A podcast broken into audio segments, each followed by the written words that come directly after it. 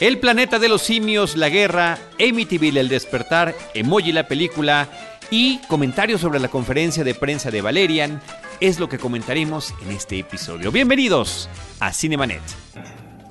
El cine se ve, pero también se escucha. Se vive, se percibe, se comparte. Cinemanet comienza. Carlos del Río y Roberto Ortiz en cabina.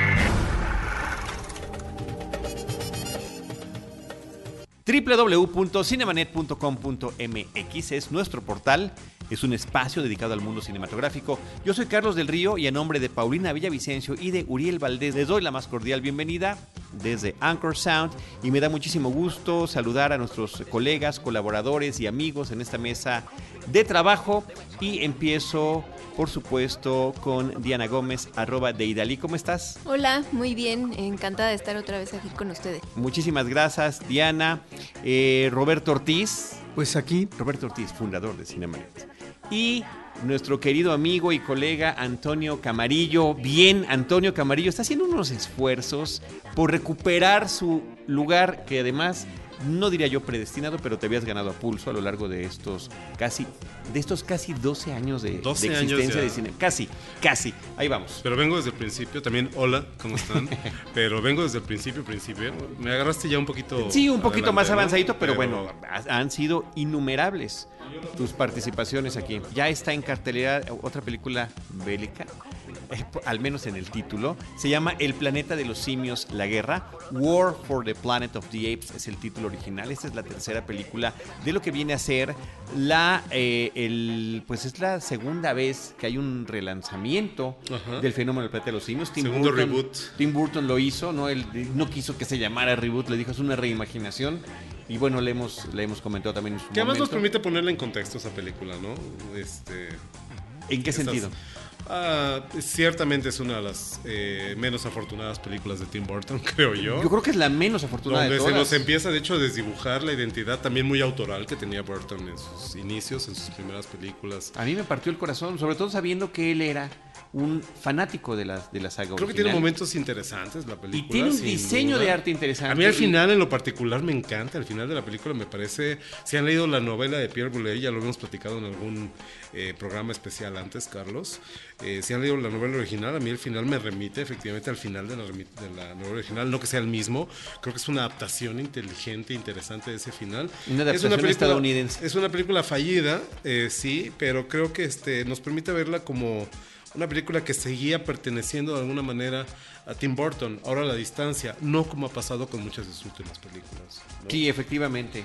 Eh, es una película que yo, yo quedé muy, muy decepcionado En su momento, después de ver. y- pero además tenía yo tanta emoción porque cuando veía yo el diseño de arte que hacía, con el diseño de los personajes, con los cascos, Sí. eh, de, de los uniformes bélicos, de estos simios, decía, bueno, esto va a ser una cosa genial. Y realmente la, la bajó de un No nivel en términos cine. de historia verdaderamente absurdos No era el cine en de- momentos, de- ¿no? Con- Hay una de escena con Mark Wahlberg que está encerrado en una jaula con los demás humanos y dice, bueno, ¿y por qué no salen? Y nada más mete la mano y jala y abre la puerta, ¿no? Como podían haber salido en cualquier momento, verdaderamente. Bueno, pero bueno, eso fue, eso fue antes, ahora Bueno. es ahora. Tenemos ya de, en este nuevo siglo una nueva trilogía que eh, pues en principio muchos pensaron que se trataba de un complemento y una explicación de cómo había pasado lo de las películas previas, pero finalmente es otra línea de tiempo distinta que está manejando eh, Pero sí complementa las otras. compe- bueno, a ver, le hace mucha referencia, Sí. pero no la complementa porque al final estamos ante dos formas distintas en las que el planeta Tierra llega a ser dominado por los Ok, simios. de acuerdo. sí. Ese es, es- en- cuando se pensaba, antes de que se estrenara la primera película,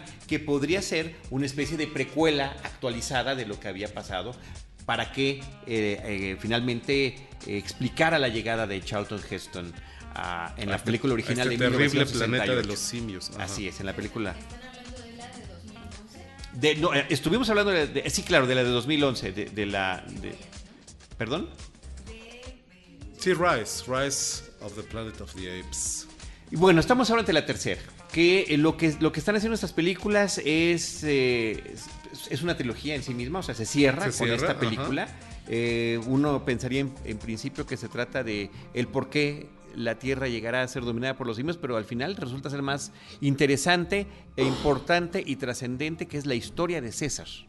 Es la historia de este simio inteligente, producto de los eh, esfuerzos científicos por encontrar alguna cura contra el Alzheimer, ¿no? Al final, como además ni siquiera fue uno de los simios a los que se le inyectó la droga, sino que fue hijo de una eh, simia con la que se experimentó, De ojos- que es de un, efecto secundario The Blue Eyes. de todo esto, de Bright Eyes. Bright Eyes, claro. Bright Eyes, en una película, la primera, la del 2011, que hace una eh, serie de referencias, y que diría yo inclusive eh, excesivas, a la película original y a la saga Pero la original. siguen haciendo, la Y- siguen y, haciendo no, este no pueden ¿no? dejar de hacerlo. Pero eso está padre. No pueden dejar de hacerlo. Ajá. Es interesante. Y es una película que, hablando del cine referencial que nos mencionaba hace rato Diana, pues alude a Cara de Guerra, de, de Stanley Kubrick. a- a- Apocalipsis ahora. Apocalipsis ahora. Bueno, inclusive tiene su frase ahí, Apocalypse Now, ¿no? El apocalipsis simio, escrito en alguna de las Al cine- paredes al cine de Lin, de nuevo, ¿no? Bueno, el, el- el puente sobre el río Kwai. El puente ni sobre más el ni río menos, Kwai, ¿no? exactamente. Que, que- que es una película importante y si no estoy equivocado, Pierre Boulle también escribió sí, es el autor libro, del- del libro es- y del guion, si no, si no me No sé, equivoco, eso sí no de la sé. película, que inclusive pudo haber recibido un premio sobre esta, ¿no? Eh, y me gusta el cierre de la trilogía. Mucho. Me gusta, me gusta mucho. Sin embargo, hablando de los actos y de la forma en la que se elabora el guion de una película o se podría o no elaborar, a mí me parece que esta película, que es de muy larga duración, eh, me parece, Roberto, Diana, que es episódica. Siento yo, mi sensación al salir de la película del cine, que tanto amo, es que vi una miniserie y no una, y no un- una película en sí, porque estamos viendo como pequeños episodios de una misma historia que va avanzando, el primer, eh, ¿no? El, ataque de los humanos, el encuentro con el gran villano, el escape, ¿no? Eh, que por ahí alguien me dijo, Andy me dijo que, que en lugar de parecer un homenaje al gran escape parecía de pollitos en fuga, porque inclusive este es- esta es la primera de estas tres películas que eh, donde ya meten el, un sentido del humor mucho más pronunciado no solamente con música como la que se utiliza en esa escena del escape, que de repente también llega a ser un tanto absurdo el escape en sí mismo, sino con un personaje eh, de los que se llaman comic relief, ¿no? Un Que es personaje el simio, simio malo, se llama simio en la malo, película. que, que me parece que es buenísimo. Sí, es Por cierto, o sea, simpaticísimo, ¿no? sí funciona. Es la, salva- es la Sí salvación para, para quienes no consideramos que, que esta sea la mejor película.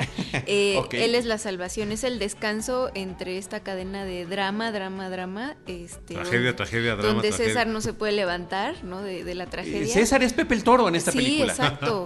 Entonces, ¿Sí, sí o no? eh, eh, Es el- un mártir, sí. El Sí, es un mártir y, y- y plagado además. Hablando de mártir, bueno, una película plagada de referencias, además de las referencias cinematográficas bélicas, están las referencias este, Religiosas. Sí, eh, claro. particularmente bíblicas, ¿no? Hay un éxodo, hay un mártir, hay un, eh, bueno, hay, también de alguna forma está, está crucificado en algún momento Ajá, sí. el personaje, ¿no?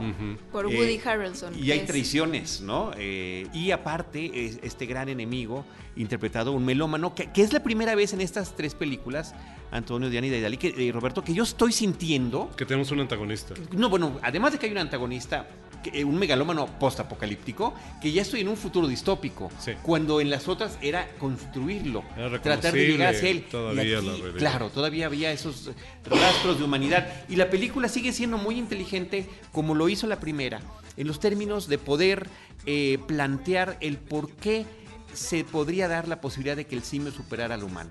En la primera nos plantean que hay un gran virus hacia el final de la película que se empieza a propagar.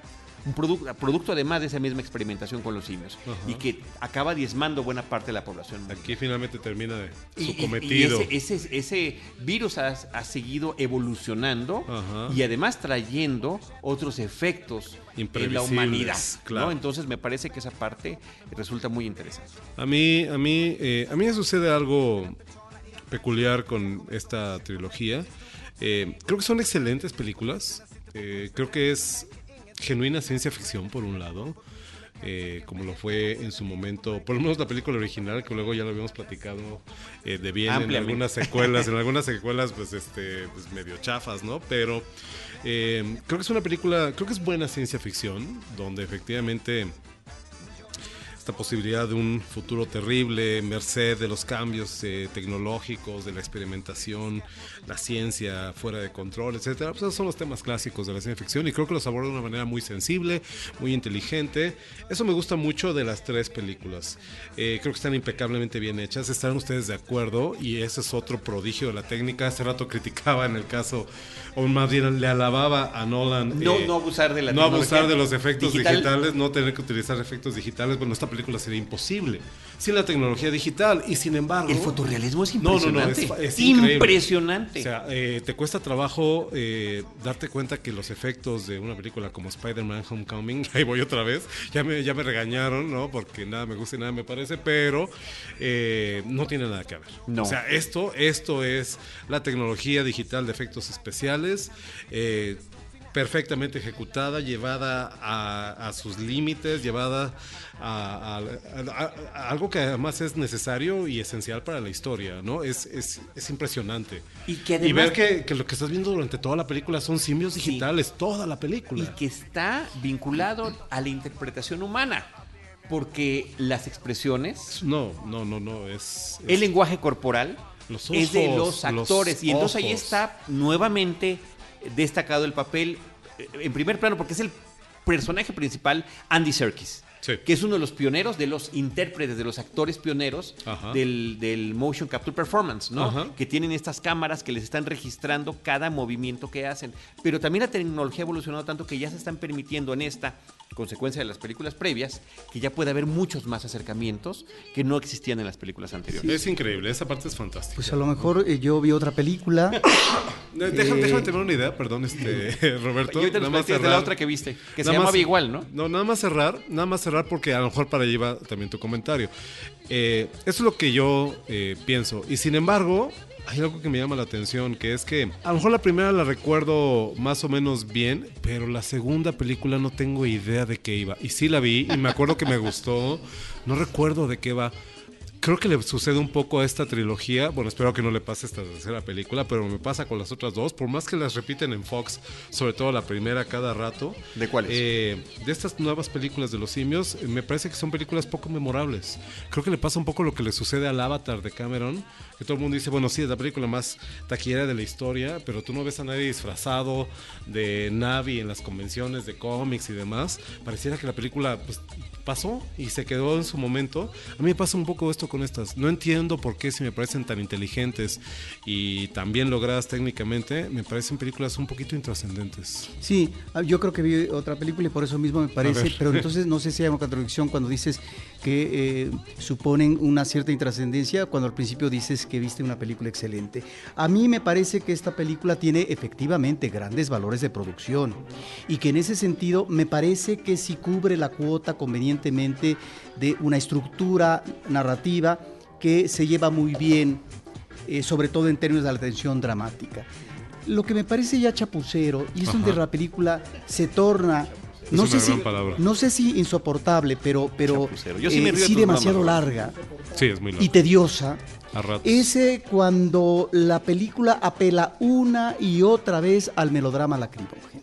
Ahí me parece que la película se abarata totalmente y están nada más algunos ejemplos. Menciono una niña a la que le ponen una flor, porque claro, tiene que hacer la flor de un árbol hermoso, ¿verdad? En pleno invierno, en donde eh, van a tener en principio un itinerario, digamos, difícil de cumplir porque viene efectivamente una acción o acciones temerarias en contra de ellas. Bueno, ahí está la cursilería, a flor de piel. Me parece que es un sentimentalismo El barato. sentimentalismo excesivo. Eh, eh, en, en esta cinta. Eh, eh, esta cuestión que se repite además dos veces de la niña muda y su muñeca y que después se remata, es decir, para, eh, digamos, enlazar, ¿no? Reacciones de uno u otro personaje me parece lamentable. Y es ahí donde me parece que es una película que seguramente no voy a recordar por el resto de mis días en cuanto a, digamos, películas de peso. A lo mejor a lo mejor porque tiene que ver con la forma, como uno, no con la forma, sino en el momento en que ve una película. Resulta que yo el fin de semana vi a las 11.25 eh, la película de Dunkerque, Y a las 2 de la tarde, la película El planeta de los simios. No, sé si- bueno, eh, sí, no sé, sí, no sí, sé si en ese sentido fue un error, porque, perdón, esta película se me, de- me desploma después de la magnificencia visual, pero narrativa, pero en muchos sentidos, de, de lo, de lo que platicamos de la película de Nolan. Esta cinta me parece, digo, que cubre muy bien la cuota de los valores de producción y que, que creo que estamos aún an- ante un buen seguimiento de los personajes, pero aún ahí es donde no, no encuentro esta dimensión eh, con su espesura necesaria a propósito de esta confrontación, rivalidad entre simios y humanos, en donde finalmente los simios están dando a través del personaje de César, es decir, eh, eh, el relieve, es decir, son el punta de lanza a propósito de lo que debiera ser el comportamiento humano. Y en ese sentido me parece eh, un personaje muy consecuente, muy congruente, ¿sí? en su seguimiento de la saga ¿sí? que va teniendo y que, y que se vuelve realmente un personaje atractivo. Pero ahí es donde también está la brocha, donde está el eh, de, de- de mal pintor, es decir, donde está el exceso. Porque ya configuraste el personaje que nos remite efectivamente a esta humanidad que finalmente se va a trasladar a, a- a- otro manejo de mentalidad más adelante, digamos, en, en esta evolución de, de- de- de los simios, ¿no? Pero que, que está aquí configurado de esa manera y que me parece que es uno de los elementos eh, interesantes en términos de la conducta, del comportamiento y de este sentido de humanidad, que en realidad nos los da no solamente un personaje infantil, ¿sí? Sino que nos los da César a partir de lo que dice, pero a partir de sus acciones. También. En ese sentido, me parece que ahí están estos elementos muy interesantes de la, de la película, pero que se abaratan a cada momento. Y bueno, yo decía, pero ya pasó una hora, pero ya pasó. Y bueno, y, y resulta que la película dura más de dos horas. Creo que es Dos horas veinte minutos. ¿De Creo que es excesivo. Sin Sí. embargo, me parece que hay en esto, en los valores de producción, y aquí termino, cuestiones, digamos, atractivas e interesantes. Por ejemplo, en la banda sonora encontramos eh, una- un, manejo diferente a lo que hace. Nolan con Dunkerque, pero que aquí tiene sí momentos eh, de, de- de cine, digamos, épico, que le sienta muy bien. Eh, por eso decía, Roberto, que, que veo la contradicción. A mí me sorprende que, pareciéndome películas estimables, me resulten también eh, un poco olvidables. Eh, ese es mi... Sí, Pero además sí, yo no, soy es muy que consciente de la tienen contradicción de lo que dije. de recordar la película 2 porque el, el conflicto lo genera el villano de la película 2, ¿no? Sí, que Koba. es Koba. Entonces. Pero les juro que no me acuerdo de qué va la Entonces, segunda película. por lo sí la menos vi, la vi en el cine. pudieron haber reminiscencias como el cameo de James Franco en la película 2 acerca de la película 1 o algo así para volverte a refrescar la... Creo que a lo Sí, mejor no, sigue no sé si siendo... sea necesario, o sea, de- realmente no sé si sea necesario. Aquí lo que tiene eh, es, es interesante cómo traen la presencia de Koba eh, con el personaje de César. Eso me gusta, me parece que está bien manejado. Y, me- parece, ah, cuando tú hablabas, este Antonio, hace ratito de la ciencia ficción manejando los temas trascendentes, pues claro, nuevamente está, no tienen la- la importancia que tuvo la película original a finales de los años 60 de hablar de la lucha de clases, de hablar de los movimientos civiles, de hablar de los conflictos bélicos, de la destru- destrucción de la humanidad, y que sin embargo siguen siendo vigentes y que aquí Sí. toman de otro modo. Aquí se, se- se critica la esclavitud, eh, se critica la, la de autodestrucción del hombre por el hombre, finalmente el maltrato animal, eh, eh, y también la, inclusive la limpieza étnica, porque es parte de lo, de lo que está sucediendo en esta película. A mí me remite, perdón, a mí me remite, eh, y esa es la voz de mi conciencia hablando, pero me remite, hablábamos hace no mucho tiempo en estos mismos micrófonos sobre el legado de George A. Romero y de Su Noche de los Muertos Vivientes. No me parece que sea una coincidencia que las películas estén originalmente del Sí. mismo año, la versión original de La Noche de los Muertos Vivientes y la versión original del Planeta de los Simios. Eh, creo que son producto de su época, creo que son producto de 68. ese mundo convulso, ¿no? A finales de los años 60 a nivel eh, social, político, este, económico inclusive. Creo que eh, son películas muy cercanas, ¿no? Eh, digo que es la voz de mi conciencia porque yo debía estar ahorita terminando un artículo que le prometí a Iván Morales, nuestro editor en Cine Premier, y que ya va, va atrasado, ¿no? Y para el que revisité el remake de la película del remake, eh, perdón, remake de La Noche de los Muertos Vivientes, eh, recuperando una frase que ya platicábamos aquí cuando grabamos ese programa, es que somos iguales, ellos son nosotros y nosotros somos ellos. Lo mismo eh, que en esa película se refiere a los zombies, se podría referir en este caso a los, eh, a los simios. El simio funciona como un, eh, un espejo, ¿no? Una posibilidad de reflejarse en algo que no es humano y que entonces cuestiona efectivamente eh, eh, nuestra esencial humanidad. Creo que ese es el mérito, no nada más de las buenas películas de ciencia ficción, sino particularmente de esta, de esta saga, ¿no? Sí, pero es decir, por mucho que ustedes ah, aporten con respecto a este prodigio de la tecnología y este manejo de maquillaje y de los simios, ¿verdad? Que se ven extraordinarios y que no tienen nada que ver con aquella película con Charlton Heston, con eh, la personificación de los simios. Sí, pero ahí está donde uno puede eh, observar El planeta de los simios, la película con Charlton Heston, la película original, digamos cosas que le puedan o no agradar en términos ya de la película en sí misma, pero perdón, su final es un final para la historia del cine en la ciencia ficción. Sí. Es decir, yo no veo en ninguna película, incluyendo a Tim Burton, es decir, escenas de, de- de- de esta naturaleza. Claro, Yo esperaba un final a esas alturas para esta trilogía Absolutamente. y efectivamente no me lo da. En eso te doy toda la razón. Ni sé si lo intentaron, ¿eh? No, No, no, no me, no creo que no lo me queda la, intentado. la- la idea de que haya sido esa la intención. Ahora, el- el- la, la cuestión también, aparte de este esquema eh, melodramático, eh, endeble, también hay cosas, situaciones de acción que dan risa. Bueno, tú ya mencionaste al principio, Carlos, es decir, esta huida final, ¿no? Por grupos de los, eh, eh, de, los, este, de los simios, ¿no?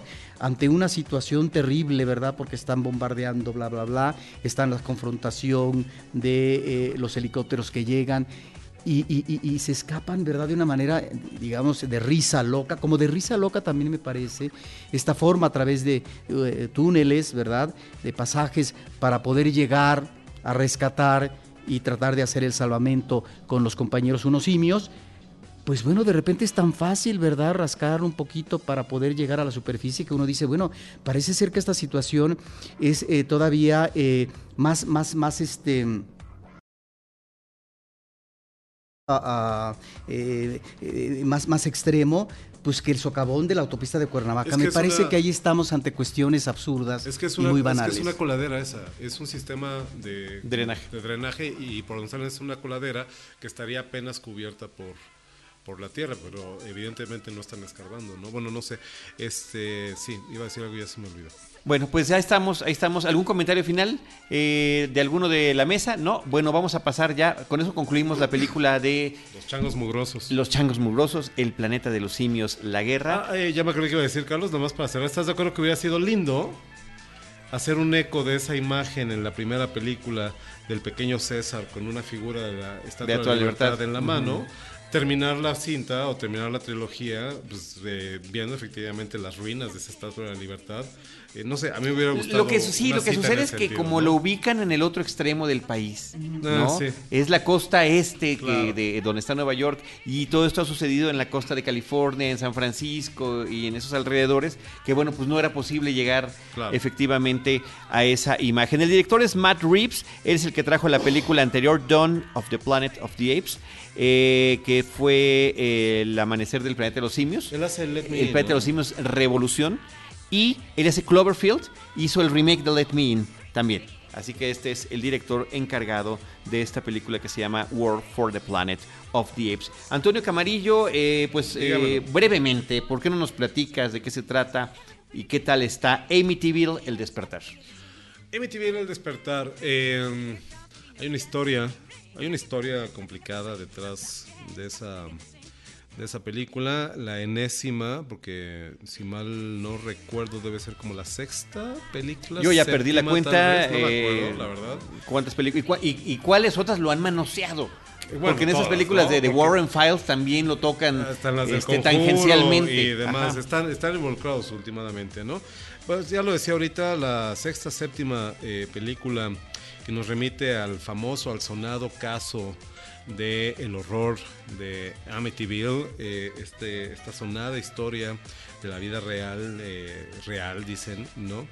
Eh, en la que, pues ya saben, eh, esta familia que se muda a esta curiosa residencia en el pueblo de Amityville, de pronto empiezan a ocurrir cosas terribles. eh, este, ustedes seguramente ubican, aunque sea por las, si no por las secuelas, por las parodias, los homenajes y las referencias, hasta en Los Simpson lo han hecho evidentemente, ¿no? De este, donde pues esa casa terrible posee a sus ocupantes y entonces esta historia del pater familia, del padre de familia que termina asesinando a su esposa y a sus hijos por la influencia maligna de la casa, pues, está condenada a repetirse una y otra y otra vez, como en toda historia de fantasmas que se respete. Eh, yo recuerdo la película original, yo recuerdo los títulos tal vez de algunas de las secuelas, no creo ni siquiera haberlas visto todas en su momento. Fue presa en su, en su momento, insisto. Hubo secuelas, hubo En los años 80 de una tercera parte en tercera dimensión, ya saben, es... A lo que voy es lo siguiente, eh, la saga, eh, la saga, si cabe llamarle de esa manera, de Amityville, siempre fue particularmente genérica, ¿no? Y creo que evidentemente no escapa a esa maldición inclusive. Eh, en esta película una nueva familia se muda a la casa de Amityville. Es, eh, es una familia quebrada, el padre murió algunos años atrás víctima del cáncer. Eh, cuando se, eh, al inicio de la película, cuando comienza, nos enteramos que el hijo mayor de la familia también sufrió un terrible accidente, está en coma, de hecho, eh, reducido a una camilla, una cama ahí conectado a una serie de máquinas, ¿no? La hija mediana es una inadaptada, una especie de darqueta, ¿no? Hay que pues, todo el mundo la ve raro en la escuela. Tienen además una hermana más pequeñita, una niña, y la madre, eh, eh, interpretada nada más ni nada menos que por esta. mm, Ay, se me fue el nombre ahorita, ahorita, ahorita les digo. Por Jennifer Jason Leigh, eh, pues hace lo que puede por mantener a la familia funcionando. Se muda en esta casa como una manera de empezar de nuevo, ¿no? Y bueno, pues ya saben, es entonces que se empiezan a manifestar de nuevo estos espíritus. La casa embrujada. Malignos es la casa, es la quinta esencial, casa embrujada. ¿Qué tiene eh, de interesante la película? Eh, es una película que para empezar reconoce, o más bien eh, reflexiona sobre sí misma de alguna manera y asume que esta historia de Amityville fue real y que fue llevada al cine y en algún momento de la película vemos a estos personajes tratando de entender, de hacer sentido de qué está pasando en su casa, viendo la película original con eh, James Brolin y Margot Kidder de 1979 y riéndose de ella pues, porque estaba bastante ridícula, ¿no? Y entonces dice algún personaje en un momento, pues ya sabes, es que las secuelas siempre son malas, ¿no? Y entonces es como autorreferenciar en ese sentido, eh, da un par de giros interesantes en el camino, pero pues de nuevo no deja de ser tal vez lo más convencional que ustedes pudieran ver. La película viene no firmada, si ustedes quieren, pero sí de la mano de la Blumhouse, de esta casa productora que en los últimos tal vez 10, 12 años ha hecho eh, pues, un nombre, un renombre, habrá que decirlo, en el cine de horror, con películas que van de lo más genérico y convencional, algunos genuinos hallazgos y cosas muy interesantes, eh, tal vez incluso nuevos clásicos del cine de género. Eh, también viene de la mano de- de Dimension Films y hay ahí una historia extraña, seguramente también eh, digna de una leyenda o de algún mito extraño, por la cual esta película tiene por lo menos 4 o 5 años de haberse realizado y por una u otra razón no se había estrenado. Creo que estaba lista para estrenarse en 2012 o 2014 y entonces no pasó y entonces movieron la fecha a 2015. Eso nunca habla 2015, bien. y luego No es un 2016. antecedente favorecedor para la película. Lo que sucede es que hubo ahí un cambio de manos, de propiedad del estudio, no sé qué, fue cuando creo que Dimension eh, dejó de existir. No estoy muy al tanto del... Es un chisme, evidentemente. El punto es que en este momento pareciera que los únicos países en donde se ha estrenado la película son eh, Rusia y México. No, entonces sí, efectivamente creo que no habla demasiado bien. La película, insisto, es convencional. la película es convencional, tiene los sustos de rigor, tiene este, eh, se resuelve de la forma de rigor también. Ah, pues Palomera sería eh, tal vez hacerle un pequeño favor, no Muy decirle bien. Palomera. Pues bueno, pues ahí está Amityville, el despertar, eh, Amityville The Awakening es The el, Awakening, el El título llama, original. dirigida, dirigida por Frank Calfon. eh, perfecto desconocido, creo que hay que decirlo, que también es autor del guion de la misma. Muy bien. Pues bueno, para concluir lo que tiene que ver con la cartelera comercial, yo brevemente comentaré lo que es Emoji, la película.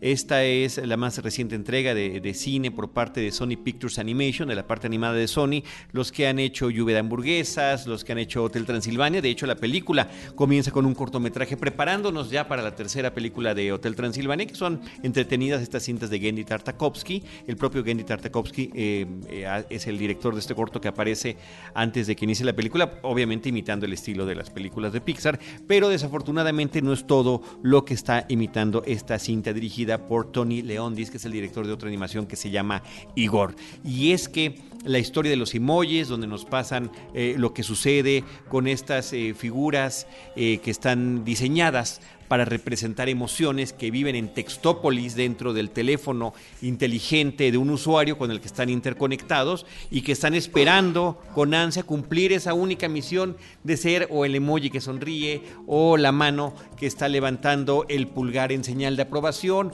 o la popó que aparentemente resulta que es uno de los elementos eh, que más han llamado la atención de algunos pequeños, eh, que en el inglés está interpretada por Patrick Stewart con acento británico y que en la versión tropicalizada mexicana es, es un actor argentino quien eh, tiene este personaje. Y en esta tropicalización la película, pues otro emoji tiene acento tabasqueño y hay una serie de dobles sentidos que yo de verdad eh, ignoro si así están diseñados en la película original, pero que aquí en México competirían con los dobles sentidos que se utilizan en las películas de huevos eh, de los hermanos Riva Palacio, por ejemplo, por mencionar algún, algún caso. Y la historia es, eh, pues francamente una especie de, hijo bastardo de dos películas previas de animación, una muy interesante como lo es Intensamente y Fantástica eh, del 2015 y una anterior que es mmm, curiosa, que es Ralph el Demoledor, donde Ralph, el villano de un videojuego, decide escaparse y en su camino eh, se va a otros, conoce otros videojuegos. En el camino, bueno, aquí lo que hace es que es eh, un emoji, el emoji me, M-E-H, el que está así como que mm, el emoji que, que, manifiesta una emoción de indiferencia, ¿no? Uh -huh. Es indistinto. ¿Qué te pareció esto? Mm, tal. Bueno, ese emoji resulta que tiene la capacidad de tener y personificar otras emociones y eso no está permitido. Cada quien tiene que estar circunscrito exclusivamente para lo que fue diseñado y eso lo obliga a tratar de escapar junto con una, con una hacker y con un eh, otro emoji que pues no había sido ya muy utilizado que es el high five, ¿no? que es la manita y tienen que salir de la aplicación de, de texto de Textópolis y en su camino pues visitan Instagram, visitan Facebook y tienen el sueño dorado de llegar a Dropbox porque quizá por ahí puedan escapar. Esa es la película. Eh, insisto, eh, la, la, trama mezcla estas dos historias que ya conocemos previamente y lo que sucede con el personaje humano, el personaje del adolescente en el cual en el teléfono que viven, bueno, pues es tan ridículo y tan absurdo como que él está tratando de decidir qué emoji mandarle a una chica a la que quiere conquistar. No, bueno, pues está así, perdido detrás. sí, de así verdad. No, así no lo de verdad que es, pero bueno. que es que es lamentable y eh, funciona en momentos la película con pequeñas viñetas sobre lo que es la crítica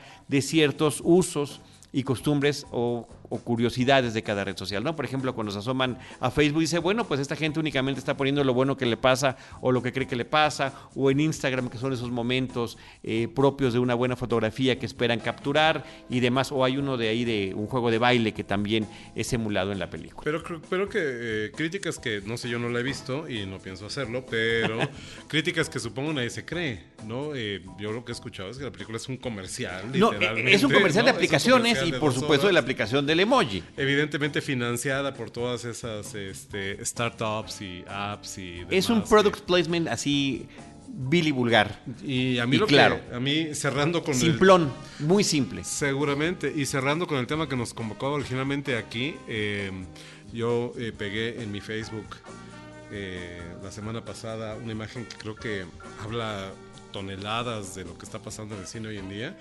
donde venían las calificaciones en Rotten Tomatoes de esta película, de los emoji y de Dunkirk, ¿no? De sí. Dunkirk de Nolan. Eh, entre las dos hacían el, el 100% de calificación. Eran en los extremos. Casi 97% de Nolan y un 6% de esta, pues sí, están en los extremos. En y los sin extremos. embargo, las cosas en los extremos se tocan y en ese momento las dos películas estaban compitiendo por el primer lugar de la taquilla en Estados Así Unidos. es, ah, de- así, así las cosas. Eso, eso algo Así debe las decir cosas. del mundo en el que vivimos, no, no lo sé. Bueno, pues ahí está Emoji, la película. No hay nada más que decir, ni expresiones que hacer. Ni siquiera eso nos daremos. La de... mm, Mm, ni esa, ni esa. Eh, Diana, para concluir este episodio, te agradeceremos que nos comentes. El día que estamos grabando este episodio de Cinemanet se llevó a cabo en un hotel de la Ciudad de México la conferencia de prensa de la película Valerian eh, y La Ciudad de los Mil Planetas. Esta es la más reciente entrega del director Luc Besson. Luc Besson visitó México para platicar con, el, con, el- con el- la prensa y con el público sobre esta película. Además, una gran premier y también los actores protagonistas. Sí, hoy fue un día maratónico para este director porque muy temprano fue la conferencia de prensa para dar a conocer algunos detalles acerca de esta película que pues a distancia son 20 años del quinto elemento porque a él se le conoce pues mucho por, por esta gran película. Eh, pues en esta conferencia también estuvieron presentes los protagonistas de la película, eh, de, Indi- de Indija y Cara Delevingne, que es pues una modelo una supermodelo eh, muy, muy famosa en la actualidad. Eh, Valerian es el chico, eh, Laurelin es la chica. Esta película eh, está basada en un cómic de los años 60, del cual el director era fanático. ¿no? Es un cómic original de Francia, que en ese momento competía con los cómics de- estadounidenses. Entonces, pues él era, era muy fanático y finalmente eh, pues empezó a colaborar en algún momento de su carrera con el dibujante de este cómic Él hizo los diseños del quinto elemento. que le hizo los diseños del quinto elemento y, en- y le dijo en aquel tiempo, de acuerdo a lo que platicó en la conferencia, eh, pues que por qué no, por qué estaba haciendo esa tontería o esa idiotez eh, del quinto elemento y por qué no hacía Valerian, ¿no? Entonces, pues en ese momento él, él comenta que le contestó pues que no era posible porque no tenía la experiencia suficiente, porque sentía que la tecnología pues no era la, necesaria para llevarla a cabo y pues finalmente eh, después de un trabajo de siete años, o sea, hab- hablando del 2017 hacia atrás, eh, pues eh, sale esta película, ¿no?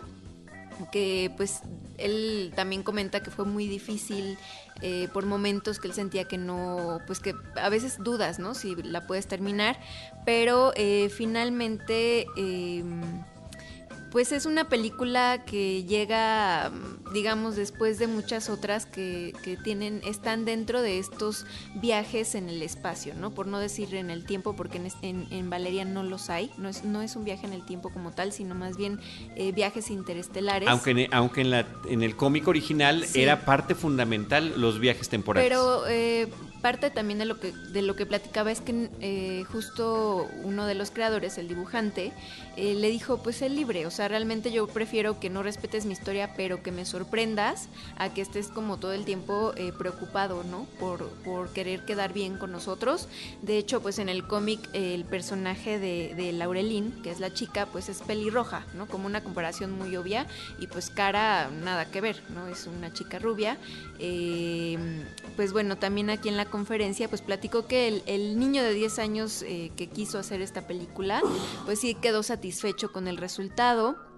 Eh, pues que a él eh, este guion lo escribió a mano y le dijo a su asistente que lo escribiera por él en la computadora porque en el proceso creativo pues no le gusta eh, que la tecnología bombardeara eh, pues su- sus ideas no sus, sus creaciones Eh, pues sí hubo varias comparaciones con el quinto elemento con Star Wars con eh, Guardianes de la Galaxia o sea incluso hasta con Avatar porque los personajes de los aliens más amistosos que, que hay en esta película son azules, ¿no? Entonces, pues también se le preguntó qué tanta influencia había tenido de esta clase de películas y finalmente eh, creo que de lo más destacado de esta conferencia eh, fue em, una declaración que él hizo acerca de- del, del cine mexicano. O sea, él dijo Eh, yo conozco algunos de los creadores, conozco pocos países tienen una industria, entonces yo sé que ustedes, se refirió a la prensa, pues se dedican como a criticar, no recuerdo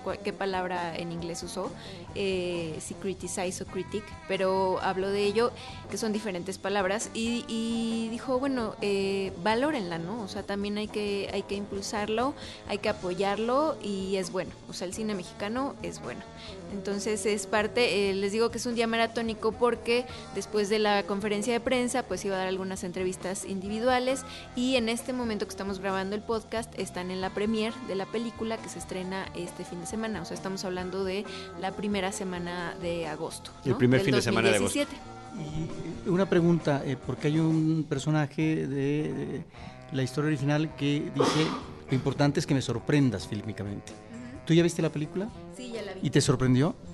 No, o sea, justo lo que estoy comentando, que después comentaremos ya cuando hablemos todos de, la película, es que llega tarde, o sea, efectivamente, no sé si, si había medios para hacerla, pero eh, definitivamente, eh, pues en cuanto a los trabajos del director, pues el quinto elemento sí llegó en, un momento justo, en el que causó sorpresa. y es una película de culto hasta el momento. Exactamente, es lo, que comentaba eh, Antonio, ¿no? Que, de pronto ves vestidos en algunos Comic Con o algunas convenciones de, de, gente que es muy clavada con la ciencia ficción y pues definitivamente el quinto elemento eh, pues es, apabullante, ¿no? Al lado de, esta película, que además tiene la temática de esta última película de Disney, de Rose One, eh, One, que tiene a esta parejita de, chicos muy jóvenes que están, pues, con, que tienen alguna misión, ¿no? Para poder rescatar algún objeto o salvar a alguien en, diferentes planetas. Entonces, eh, la verdad es que la novedad de la película, pues ya no existe, o sea, más bien se queda por el contrario, eh, también vi una entrevista con un, un, periodista alemán que le dijo que él estaba muy agradecido porque él había eh, leído este cómic, o sea, como que también de pronto tus referencias eh, como niño, que le había leído este cómic y que él estaba muy agradecido. O sea, a él sí le había parecido una gran película. Pues sí, pero es una referencia que desafortunadamente aquí no tenemos y que no deja de ser importante porque sí fue muy influyente con muchos otros temas. La propia Star Wars tiene varios elementos que toma del cómic original de Valerian Et que es como se llama. El mayor valor de, de, este, de este cómic es justamente ese, ¿no? Que fue inspiración para George Lucas y para muchas otras piezas eh, pues que sí se dieron mucho antes y le supieron sacar un, buen jugo ¿no? A, la temática y a la propuesta. A tal grado que eh, los propios autores originales, el escritor y el, dibujante de eh, Valeria Net Laurelin, que es como se llama originalmente, hicieron en algún momento una viñeta que vamos a publicar en este episodio, donde están sentados en una, en una mesa como de cantina, Valerian, Lorelin, Luke Skywalker y Leia. Y entonces eh, me parece que es Leia la que dice, qué gusto encontrarles aquí. Y Lorelin le contesta, nosotros ya llevamos aquí mucho tiempo. ¿No? Que me parece que es una crítica así eh, elegante de cómo, de, cómo decir las cosas. Sí, el guionista e historietista se llama Pierre Christine. Eh, hubo una colorista que se llama Evelyn Tranlé. Y el dibujante, que es el que más ha colaborado posiblemente con, con Besson, es Jean-Claude Messias. Entonces, pues bueno, ellos son los creadores de toda esta serie de, de de cómics, que son como 29 álbumes, o sea, sí estuvieron mucho tiempo, fueron cambiando incluso de nombre, o sea, el cómic se llama Valerian y... y Exactamente, y la película pues ya tiene otro nombre. Valerian, la ciudad de los mil planetas, por... Y qué bueno, y que esa historia en particular, la que, la que eh, manejan en esta película, también fue inspiración para una gran serie televisiva que es Babylon 5. Mencionar también que para los efectos especiales de esta película, como no se daban abasto ninguna de las, de las grandes compañías de efectos especiales en cubrirla, tiene tanto, es de las pocas películas donde trabaja Hueta, que es la que ha trabajado el planeta de los simios, y también Industria Light and Magic de manera paralela. Y bueno, decía Besón que lo padre era que ponía a competirlas entre sí mismos para tener los mejores resultados en la pantalla de su propia película. Y me déjame hacer el comercial, en la revista Cine Premier de este mes de agosto, eh, me tocó a mí hacer las entrevistas también con ellos en, hace un par de meses, eh, con eh, Luc Besson, con las protagonistas de la película, entonces ahí hay un par de textos sobre eso. Y del planeta de los simios, una cronología donde están las líneas eh, temporales de las dos sagas del planeta de los simios, la que fue del 68 al 73 y esta nueva que inició en 2011 y concluye en 2017. Eh, muchísimas gracias, Deidali, hoy Lorelín y Roberto Ortiz, eh, muchas gracias. Antonio Camarillo, eh, ¿hay algo que, eh, que, que nos quieras comentar? Porque hay, tú, además de las clases que das en el SAI Institute, también estás ofreciendo diferentes cursos y me parece que pueden ser resultar de gran interés para el público de Cinemaneta, nuestros amigos cinéfilos. Pues eh, gracias, Carlos. Yo quisiera aprovechar eh, la oportunidad para invitarlos efectivamente, eh, no solamente al taller de guionismo de cortometraje que eh, doy tres veces al año en el péndulo, la cafebrería le llaman el péndulo, en su sucursal de la colonia Roma. En septiembre inicia el siguiente ciclo, ahorita estamos en descanso, sino también... Eh, me gustaría invitarlos a este curso que voy a impartir eh, a través del Departamento de Educación Continua en SAE Institute México.